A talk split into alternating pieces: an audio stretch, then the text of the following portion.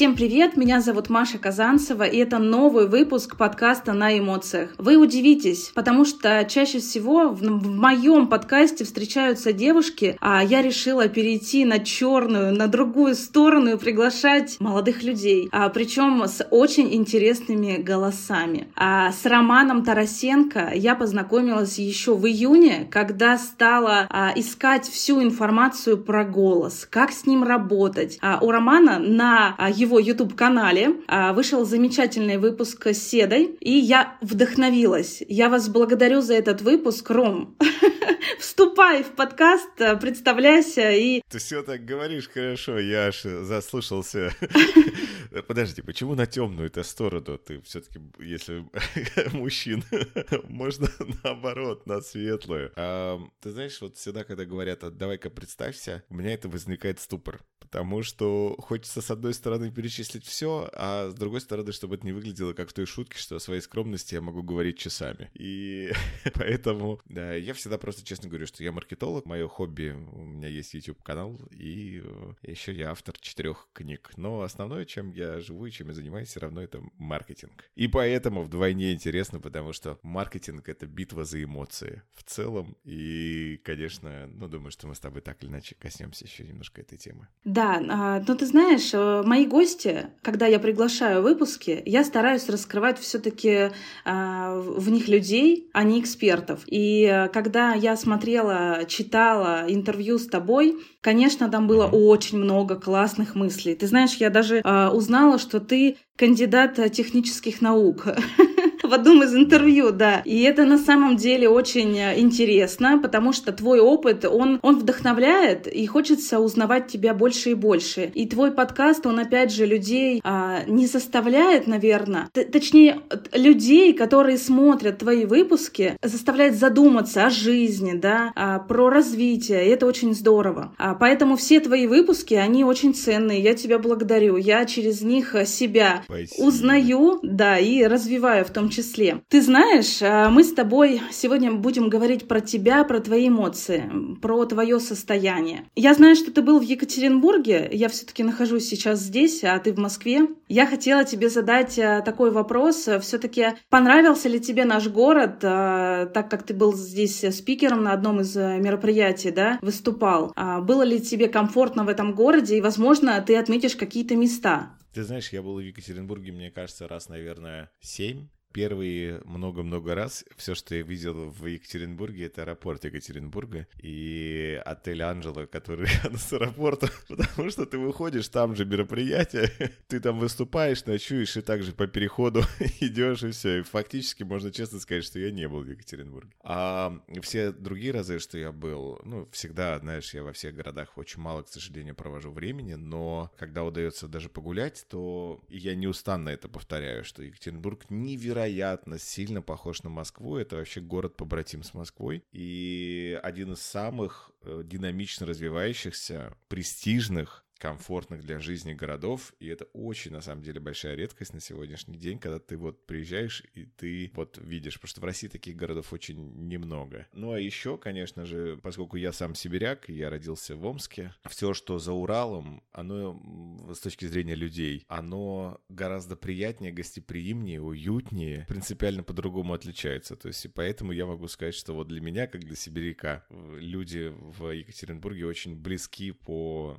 энергии и по комфорту, поэтому вот очень теплые э, комплексные воспоминания. Но это на самом деле очень приятно. А я, в свою очередь, очень люблю приезжать в Москву. Жаль, что мы с тобой записываем не глаза в глаза наш подкаст, да, но этот город э, для меня это какое-то вдохновение и энергия. Я вот э, топлю за энергию, без нее вообще никак в любом деле. И если ты не горишь э, и не любишь э, то, чем ты занимаешься, по сути, ничего и не получится. Я при этом каждый раз стесняюсь выступать, стесняюсь а, записывать подкасты. И для меня это особенный выход из зоны комфорта. И даже сейчас, когда я тебе предложила встретиться в формате онлайн, мои нервные клеточки чуть-чуть задергались. Да. А ты выступаешь на огромной аудитории. Расскажи мне, ты вообще волнуешься? Каждый раз, каждый раз я нервничаю, каждый раз я думаю, что, ой, а может быть вообще, может быть, можно все отменить, может быть, оно само как-то отменится, может быть, можно вот, ну, вот перенести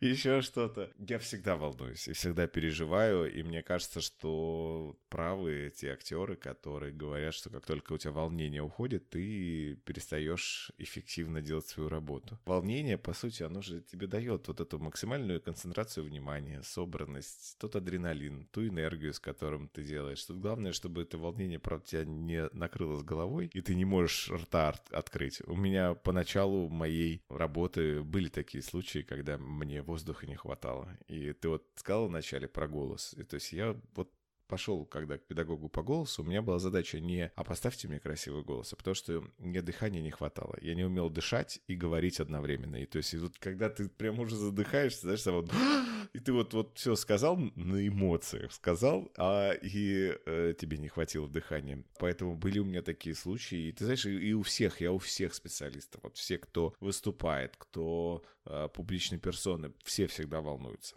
Но э, с практикой меняется то время, за которое ты начинаешь волноваться. То есть, если раньше я волновался, не знаю, там за неделю, то сейчас я волнуюсь э, за меньший гораздо срок перед мероприятием, иногда просто вообще за там 1-2 часа перед выходом уже на сцену или какое-то публичное пространство. А плюс ко всему я человек э, склонный к интровертии, то есть я в целом, мне гораздо лучше и энергетически комфортнее, когда я наедине с самим собой. Поэтому для меня тоже публичность это всегда какой-то челлендж, какой-то вызов и с тем, что надо, надо, надо. Я научился, научился с собой договариваться, что вот это вот режим работы. Мы сейчас пойдем и... Бомбанем, как и всегда. И, и все-таки, Ром, если говорить э, про выступление. Как ты настраиваешься? Есть ли у тебя, а, раз ты работаешь с голосом, какие-то твои фишки, что ли, когда ты выходишь на аудиторию и сразу привлекаешь внимание? Не, ну, ты знаешь, вообще ничего такого нет. То есть э, я не, там, не распиваюсь, условно говоря. Я не... То есть иногда просто, если совсем очень шумное мероприятие, и ты не можешь... Э, ну, тебя там отвлекают сильно или еще что-то, я могу просто ставить наушники и какую-нибудь музыку врубить. Вот ничего такого специального никогда не делал, и у меня никаких вот фишек, трюков и лайфхаков нет. И, кстати говоря, я их ни у кого не видел. То есть вот чтобы по-настоящему сказать, что я видел, что у кого-то есть какая-то вот специальная штука подготовка, не, как правило, э, люди допивают кофе и вот такие, все, пора, да, ага, все, и вот ставят чашку кофе и в этот момент уже а, идут на сцену. Не, ни у кого, кстати, правда, вот ни, ни у кого не видел, поэтому мне кажется, что это больше про собственные ритуалы. Если человеку это очень комфортно, если это его насыщает какой, каким-то спокойствием и какой-то уверенностью а, в том, что он будет сделать, то можно такой ритуал сделать, но в нем нету потребности, и то, это точно не носит инструментальный характер, то есть что этот инструмент, который можно применять всем. Не, просто придумайте себе ритуал. Тут вопрос в том, что собственные ритуалы, наверное, собственные, если они кому-то помогают, и помогают заземлиться, помогают успокоиться, то вот это круто. Я когда создавала свой подкаст, а, я подходила к этому с такой эмоцией, опять же, что мне нравится узнавать людей. Я прям обожаю знакомиться, а, погружаться в какую-то их историю. И в одном из интервью ты говорил, что очень важно, чтобы у человека была какая-то история, чтобы ему было что-то рассказать о себе, да. Мне хочется с тобой сейчас поговорить на тему отношений. Я знаю, что вы знакомы уже 16 лет, уже больше, и вот в этом году в январе будет 18 лет. А, у нас с мужем а, в этом году будет 15 лет, как мы вместе, а, поэтому я думаю, что мы поймем друг друга.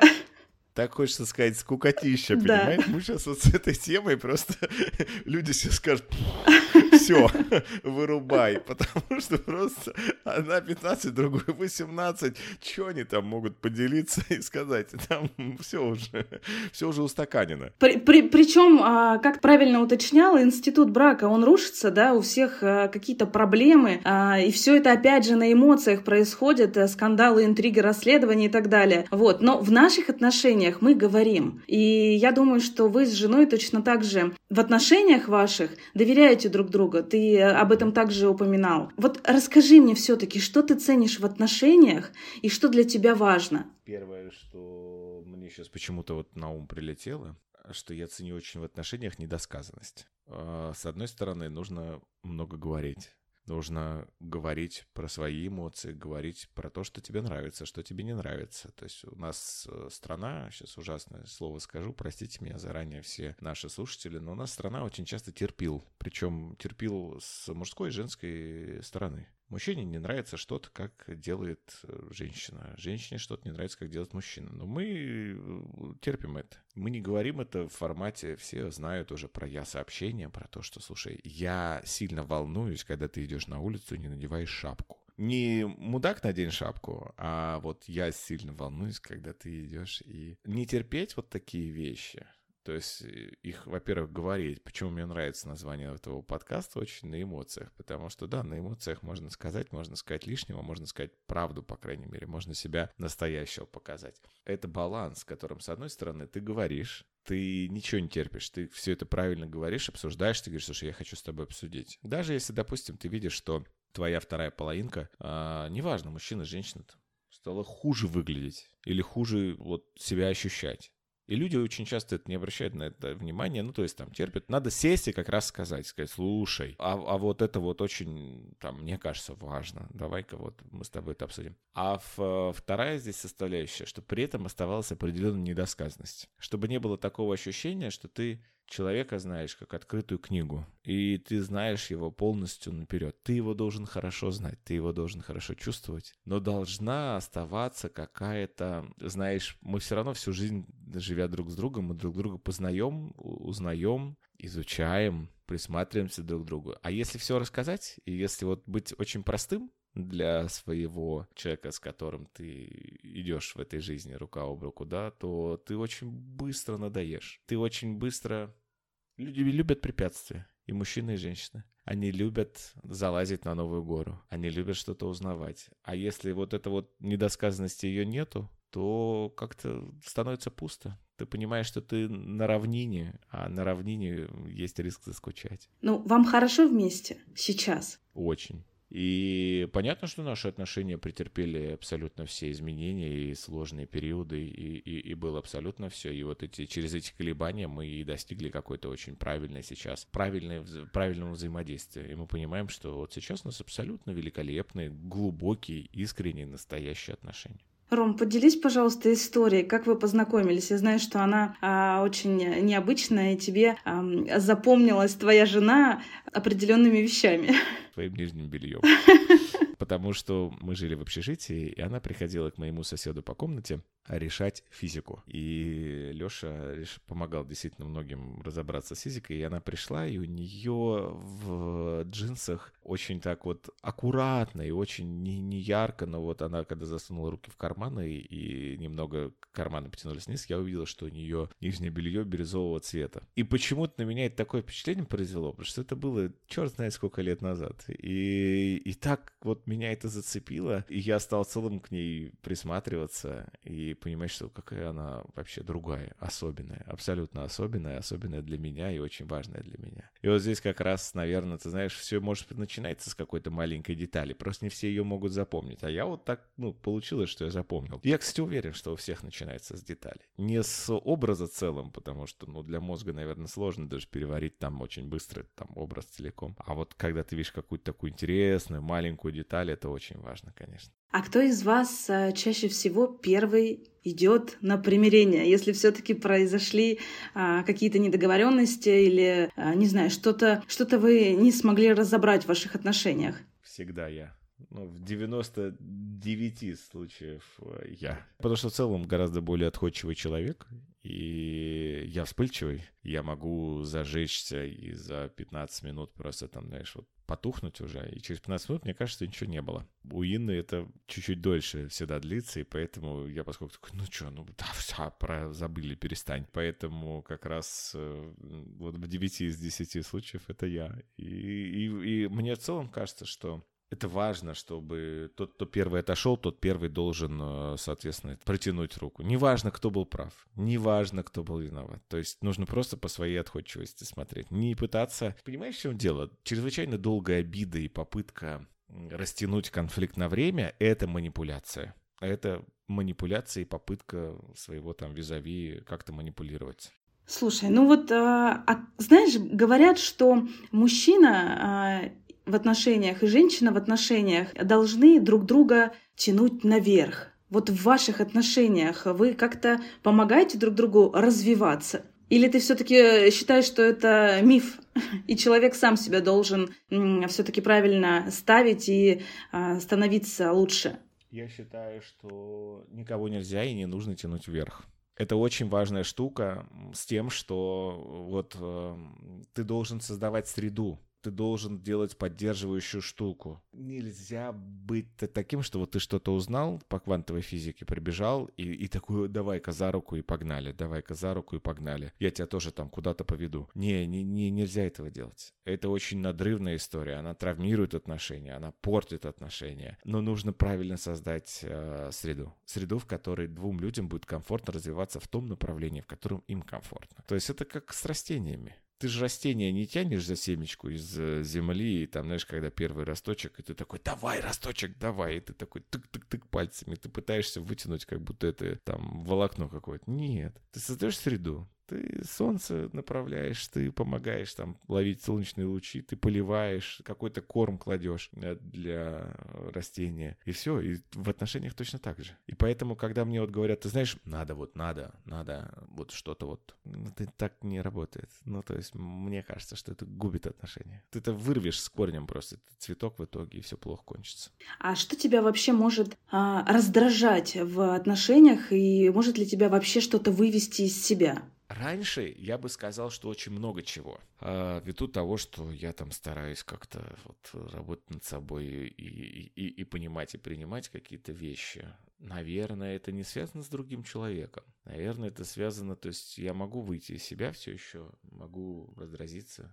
Тут это зависит от моего состояния не от того, что сделал другой человек. Потому что, почему я и задумался, что я не могу такого вот саммери выделить. Ты знаешь, что меня бесит вот эта вот черта. Нет, причем во всех людях. То есть я абсолютно, если я в нормальном состоянии, я могу принять все и как-то это адекватно рассмотреть. А вот если у меня накоплена какая-то усталость, усталость не столько физическая, сколько психоэмоциональная, то, конечно, меня может зацепить э, какая угодная вещь. Какая угодно. Маленькая, большая, важная, неважная. То есть поэтому и здесь очень важно, конечно, отлавливать свои вот эти эмоции, свое вот это вот состояние и свое вот это вот понимание понимание того, что нас вообще не, не могут бесить и раздражать другие люди. Ну, невозможно. Это, это все вот от лукавого, знаешь, что вот меня бесит в поведении другого человека, что он там не знаю, что-то делает, говорит или совершает какие-то поступки. Да нет, это бред. Это же, это же, вот знаешь, поэтому иногда забавные истории бывают, когда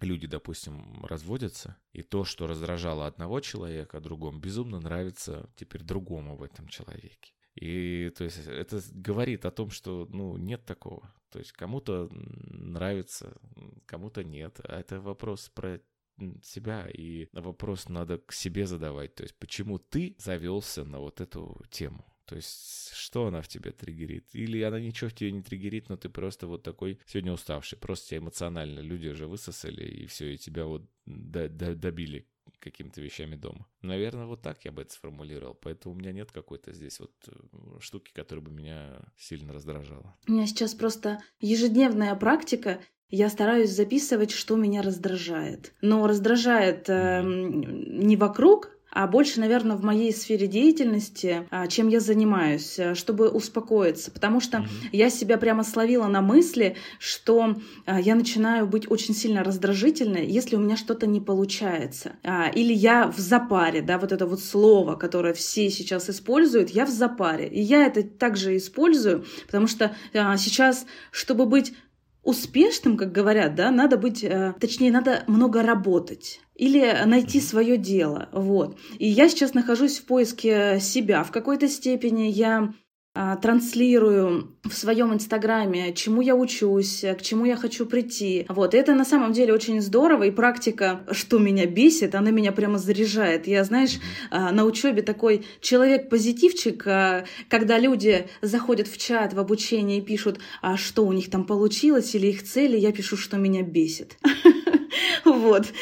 Мне кажется, это полезная практика, но я бы ее переименовал. Вот ты сказала, что меня бесит. И это ну, расхожее выражение, и то есть оно понятно, что его очень удобно использование. А я бы, если делал такую практику, то я бы ее делал в формате «от чего я бешусь». То есть не потому, что когда что меня бесит, будто бы я перекладываю ответственность на внешний мир. Ну, то есть, что, знаешь, там, что меня бесит. То есть, ну, поскольку здесь меня, то это значит, что есть кто-то или что-то, что меня раздражает. Получается то, что, ну, тебя не может никто там раздразить. Я не уверен наличие слова раздразить, но, в общем, раздражать. А тебя не может никто ввести в это состояние, потому что это ты принимаешь решение раздражаться по этому поводу или нет. Это ты принимаешь решение, какие вообще в целом эмоции тебе запустить. И поэтому, то есть вот от чего я раздражаюсь, чтобы взять немножечко эмоции под контроль под контроль хотя бы наблюдательный. Очень многие люди думают, что какие-то практики могут позволить им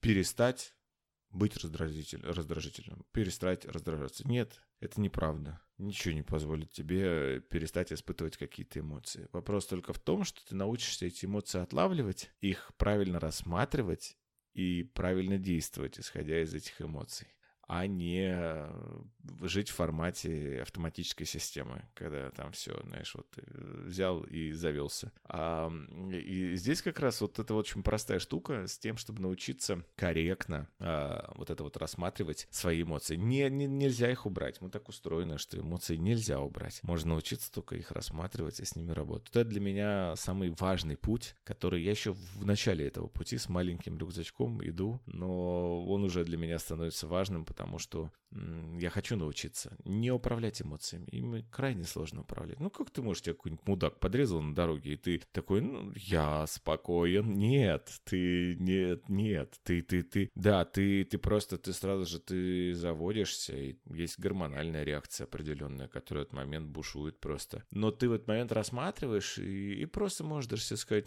вот мудак, ну ладно. Ну, то есть, и ты дальше не оживешь этой эмоции там сверхдолго. Спасибо тебе, я пересмотрю эту практику, и мне кажется, это здорово, когда, ну вот анализируешь ты, да, что тебя там может напрягать, и просто над этим работать. А, я тоже недавно к себе а, в личный блог а, добавила видео с тобой, где ты предложил записывать то, что ты не будешь делать.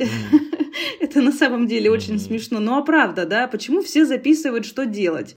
Мне тоже кажется, это важная штука, потому что это же избавление, это же такая свобода. Ты взял и записал все, что ты не будешь делать. Это же вообще, это кайф просто. Ну, вот я от таких очень простых штук часто, конечно, кайфую, когда ты, причем спонтанно берешь и это создаешь.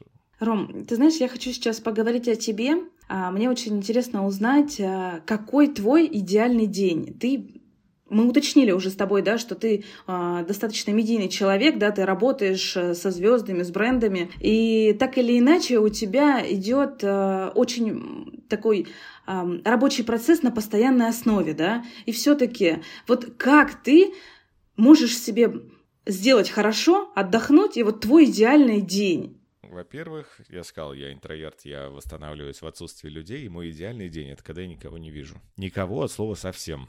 То есть прям вот провожу день один на один с собой. Когда я поздно проснулся, когда я там проснулся, не знаю, часов в 10, в 11, и это вообще кайф невероятный, потому что я сова, я всегда поздно ложусь. Я проснулся, и это сейчас очень важное замечание, я проснулся, и у меня нету 100-500 миллионов пропущенных звонков, сообщений, имейлов, э, и так что я открываю ну, вот, глаза, и там я не беру сразу в руки телефон, потому что как-то услышал совет потрясающей Марины Мелия, где она рассказывала, что первые 30 минут э, вся информация из-за отсутствия как раз критического мышления, она сразу же ложится в подсознание. И то есть, если ты что-то негативное в первые 30 минут после пробуждения прочитал, это будет с тобой весь день. А оно будет, к сожалению, над тобой висеть. Поэтому первые 30 минут должна быть такая, ну, своеобразная, но информационная диета. И то есть, соответственно, тебе тоже близкие не должны сказать, э, ты там, знаешь, вот встаешь утром, и мама, жена, неважно, бабушка, кто-нибудь там посмотрел уже новости какие-то и говорят, ты представляешь, сегодня там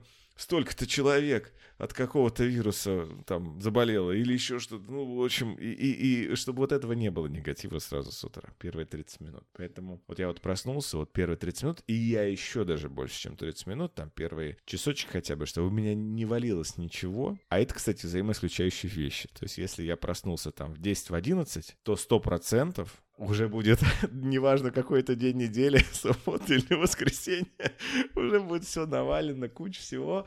Если идеальный, то ничего не навалилось. Я стал, я принял душ, я заварил чай, потому что я подсел на эту тему, и когда ты делаешь чай в соответствии с китайской традицией, очень спокойно, долго, медленно, ты готовишь себе кипяток, ты делаешь все красиво и все, все, все правильно, и очень спокойненько все это делаешь. И тут, конечно, вопрос важный возникает в этом, что... А вот дальше как день пойдет, абсолютно не важно. Потому что если я вот эту магию утра такую специфичную к себе применил, то даже если потом что-то будет не так, то я уже проснулся какой-то восстановленный. Но это день, а вот вечер для меня тоже очень важен, потому что у меня есть традиция, каждый вечер я совершаю прогулки, и я научился слушать аудиокниги. Раньше совсем не мог. То есть я прям не мог, вот, знаешь, мне казалось, мне не хватало фантазии, я забывал именно героев, я вообще не мог слушать. А сейчас я кайфую от э, хороших аудиокниг, когда ты идешь, слушаешь, то есть я стараюсь там минут 40 иногда час вечером совершить такую прогулку и закончить уже день э, короткой вечерней медитации. Не каждый день у меня это получается, но я стараюсь это сделать. Это такой, такой набор обязательных вечерних ритуалов.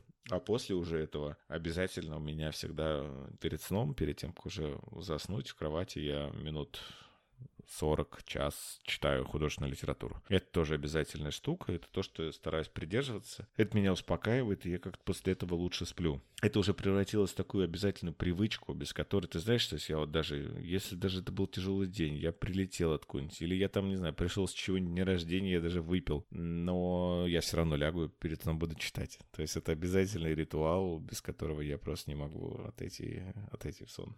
Ну, я поняла, что ты интроверт и любишь э, побыть дома, но все-таки, если рассматривать формат выезда куда-то, а, у тебя есть какие-то места, которые тебя наполняют? А может быть, это какие-то страны даже?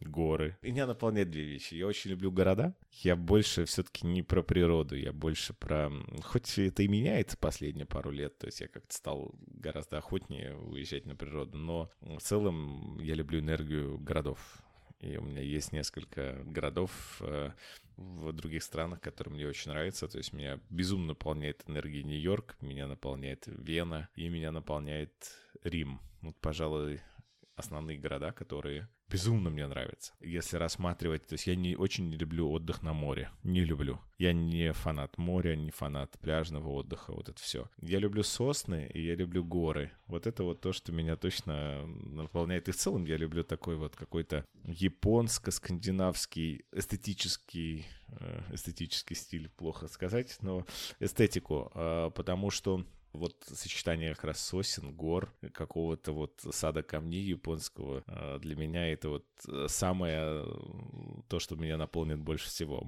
Чтобы мхом все поросло, вот такое вот, больше в таком. Не, не очень люблю как раз жару, не очень люблю избыточное солнце, море, вот это вот меня не наполняет как раз абсолютно, и я к этому чрезвычайно спокоен. А ты чаще всего все-таки путешествуешь один а, или а, со своей семьей, да, с женой, с не, чаще всего с семьей. Ну, как вы проводите время? Один, мне кажется, даже я один раз, один раз всего был вот с промежуточным путешествием, просто летел как раз к семье, мне нужно было лететь э, через другой город, и я вот один раз был всего один в другом городе, вот прям совсем один, и это был тоже невероятный кайф, то есть я там буквально сутки провел, но это был очень интересный опыт. А, я к чему задаю этот вопрос? А, бывает такое, что мы выгораем, да, от наших э, проектов, от нашей работы, от выступлений, как ты сказал, да, да может оно вообще все отменится, да, ну то есть это даже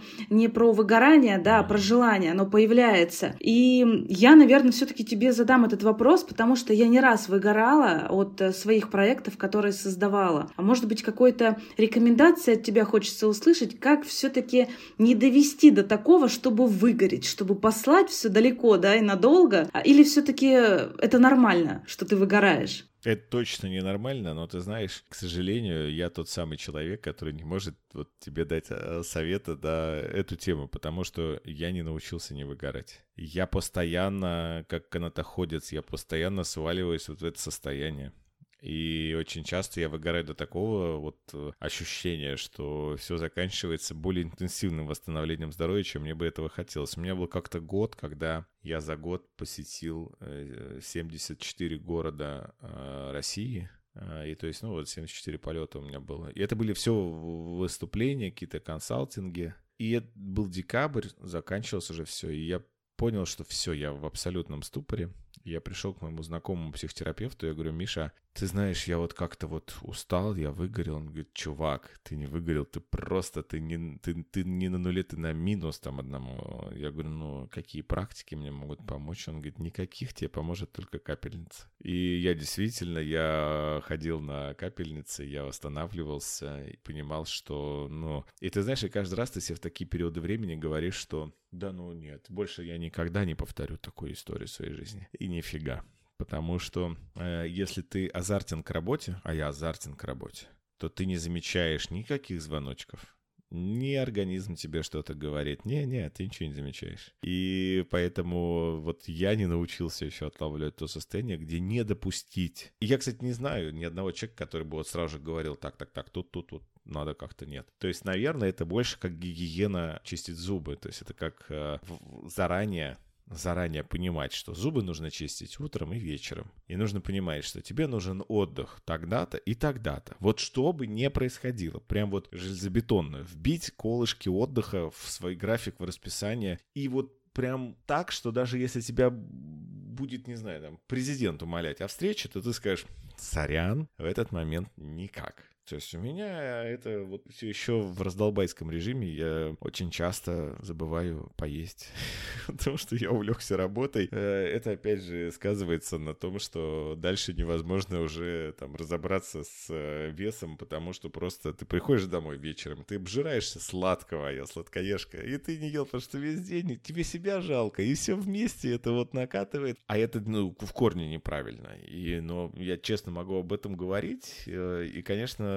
человек существо рутинное. Если не взять верх над своей рутиной, то плохо будет. И если не взять верх, вот нельзя, я не научился, по крайней мере, мне кажется, что нельзя отлавливать эти первые звоночки, когда тебе вот кажется, что, что мы вообще не можем отличить. Мы не можем отличить усталость, прокрастинацию, выгорание. У нас вот столько разных проявлений того, что с нами происходит, что мы их путаем. Мы не можем понять, тут я устал или я уже выгорел. Вроде как-то утром нормально. Особенно, когда ты еще, ну, так или иначе молод, то все нивелируется. Поэтому, конечно, вот я бы рекомендовал, наверное, всем людям это просто вписывать в свое расписание. Такие антивыгорания, режимы антивыгорания, когда ты чем-то занимаешься тем, что тебе нравится. Мне еще, знаешь, э, очень близка твоя позиция. Я, ну вот, подписалась на тебя, да, смотрела вообще, что ты транслируешь э, в своем профиле, и мне в какой-то момент зашел прям твой пост про ошибки. Я в своей работе а, иногда начинаю на себя как-то наседать и говорить, что вот это вот я виновата, да, там, или я там это не сделала, вот, и мне прям попался на глаза твой пост про ошибки, где ты говоришь, что, что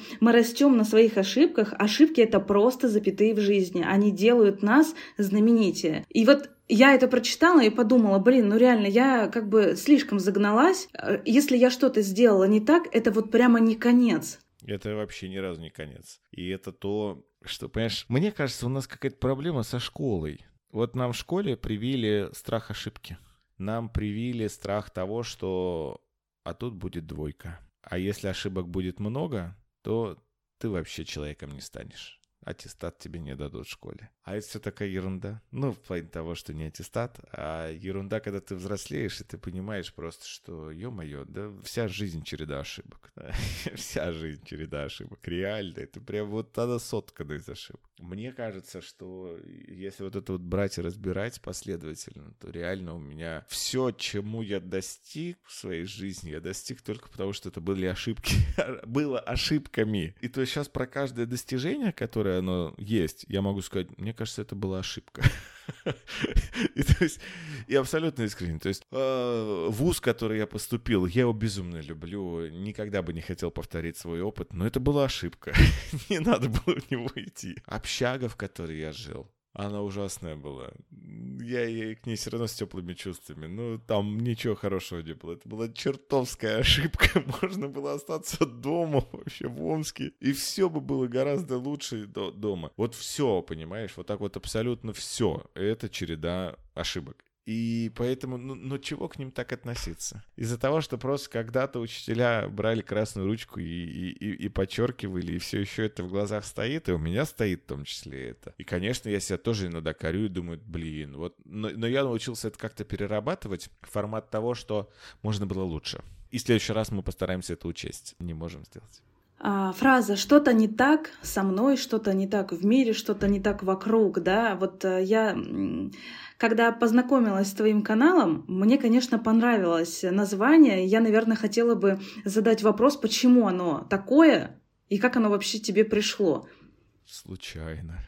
Я даже не знаю, как тебе сказать на это. Просто я сидел и думал, ну как назвать канал? Ну да, все, назовем его что-то не так. И дальше у него была приставка, мы сейчас хотим ее вернуть, любимое шоу тревожников, потому что у меня есть тревожность. И мне все время кажется, что с какими-то темами что-то не так. С темами, не с эм, людьми, а вот с темами именно. мне интересно в этих темах разобраться. И потому что действительно и с этим миром что-то не так, и совсем что-то не так. То есть, э, причем что-то не так не в негативной коннотации того, что все плохо, а что просто что-то не так. Давайте попытаемся разобраться. Может быть, мы не до конца понимаем эту тему. И, наверное, я вот это вот заложил больше, больше по смыслу. Мне хотелось успокоить тревожников, что на самом деле, что заканчивается, что все так, все нормально. Успокойся. Я когда создавала свой подкаст, э, у меня до этого был mm-hmm. большой опыт интер... Э, в интервью. У меня был женский mm-hmm. онлайн-портал, он назывался Ураледия и активно развивался в Екатеринбурге и в Москве. И у меня был опыт интервью с Джигурдой,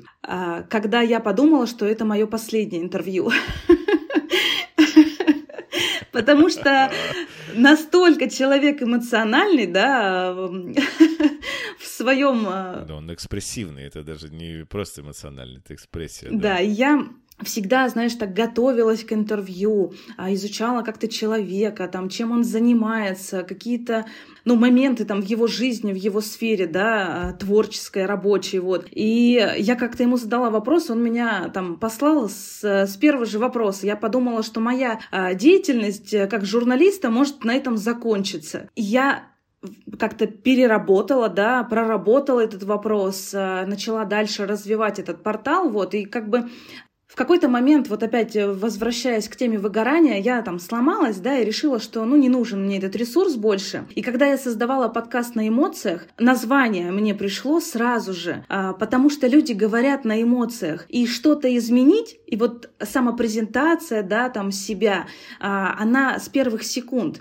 И когда люди заходят к нам в Инстаграм и видят, а, что мы транслируем, или когда мы встречаемся в жизни с людьми, ну, не изменить вообще в целом ситуацию ситуацию. Поэтому канал а, и подкаст на эмоциях, он про людей и про их эмоции. А, я тебя когда пригласила, да, я тебя когда пригласила, ты мне вот как-то сразу же в моменте ответил, я так удивилась. Тебе же пишет столько людей. Э, помимо того, что у тебя классный голос, тебе, тебе пишут люди там по твоей профессиональной деятельности. Ты ведешь сам свой аккаунт э, или у тебя есть какие-то помощники, да? То есть как ты вообще отвечаешь людям? Нет, сам веду, отвечаю, отвечаю плохо, нерегулярно, честно, потому что как раз э, веду сам. Мне кажется, ну то есть я честно могу сказать, я не люблю, когда кто-то ведет не сам.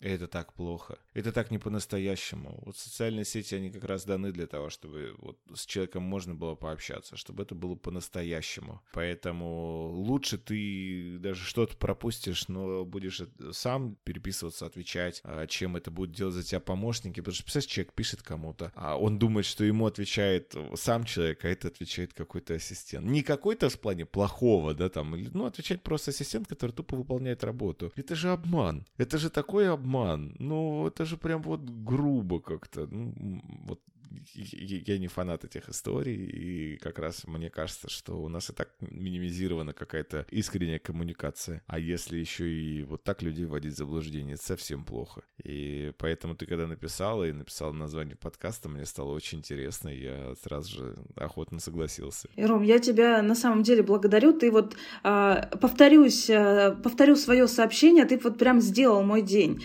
Потому что, э, когда ты следишь за человеком в какой-то степени э, вдохновляешься его ресурсом, его подачей и каналом, да, в данном случае с, тобой, да, канал что-то не так, я прям удивилась, потому что комментариев много, ну, то есть люди транслируют, пишут тебе, да, и вот ты отвечаешь. А есть ли у тебя среди твоей аудитории люди, которые тебе хотят наговнить вот этими э, комментариями? Ты уже уточнил, да, что а, люди там написали про другого человека, да, но есть ли люди, которые конкретно тебе пишут, и, допустим, а, им там не близка твоя подача и так далее? Как ты реагируешь на это? Это ведь тоже просто про эмоции. Сейчас крайне редко. Крайне редко.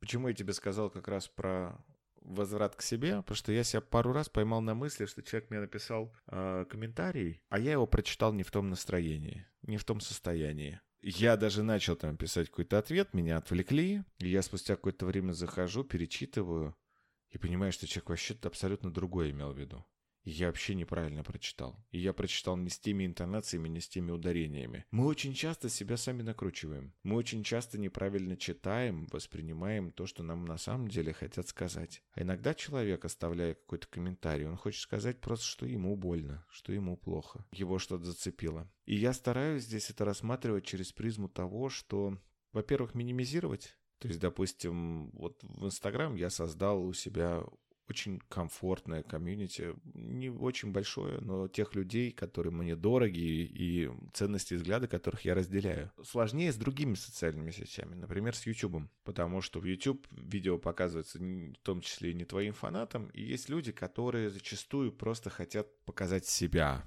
и проявить себя. И это нужно воспринимать. И вот мне в свое время очень помог совет э, Димы Сидорина, это известный специалист, который занимается репутацией в сети. Он как раз мне объяснил, что он говорит, пойми, вот ты делаешь видео на YouTube, но никогда к тебе не придет Юрий Дудь в комментарии и не скажет, Ром, говно полное. Ты и интерьер плохой, и свет неправильно выставлен, и звук ничтожный, и так далее. А, никогда вышестоящий человек, тот, который чего-то создает и чего-то делает, не придет к тебе, чтобы нагадить у тебя э, в ленте или в твоем продукте. Или тебя как-то дернуть вниз. Потому что человек знает, через что ты проходишь, потому что он через это уже прошел. Вот тут вопрос как раз в том, что если эту мантру вот в голове своеобразно надержать, и понимать о том, что если человек тебе пишет, то, возможно, он хочет что-то тебе сказать, чтобы тебя улучшить. Возможно, он хочет проявить себя. Возможно, он хочет показать, э, что ему плохо в этот момент. Возможно, он просто тебе завидует. И, возможно, он вот понимает, что он не может этого достичь и этот путь пройти, потому что он еще даже не начал этот путь или вообще там не нашел себя. И это нормально. И нужно просто вот понимать вот это вот все. И после этого для себя принять политику, как взаимодействовать с такими людьми. Что-то им отвечать или просто брать и удалять не ввязываться, не кормить троллей, просто брать и удалять, и все, и, и забыли, и проехали. Не значит, что ты по-снопски выше этого. Нет, ты просто это удалил, потому что ну, ты же не можешь в жизни ответить э, всем людям. Ну, все, ты просто удалил. Я всегда завершаю подкаст э, вопросом.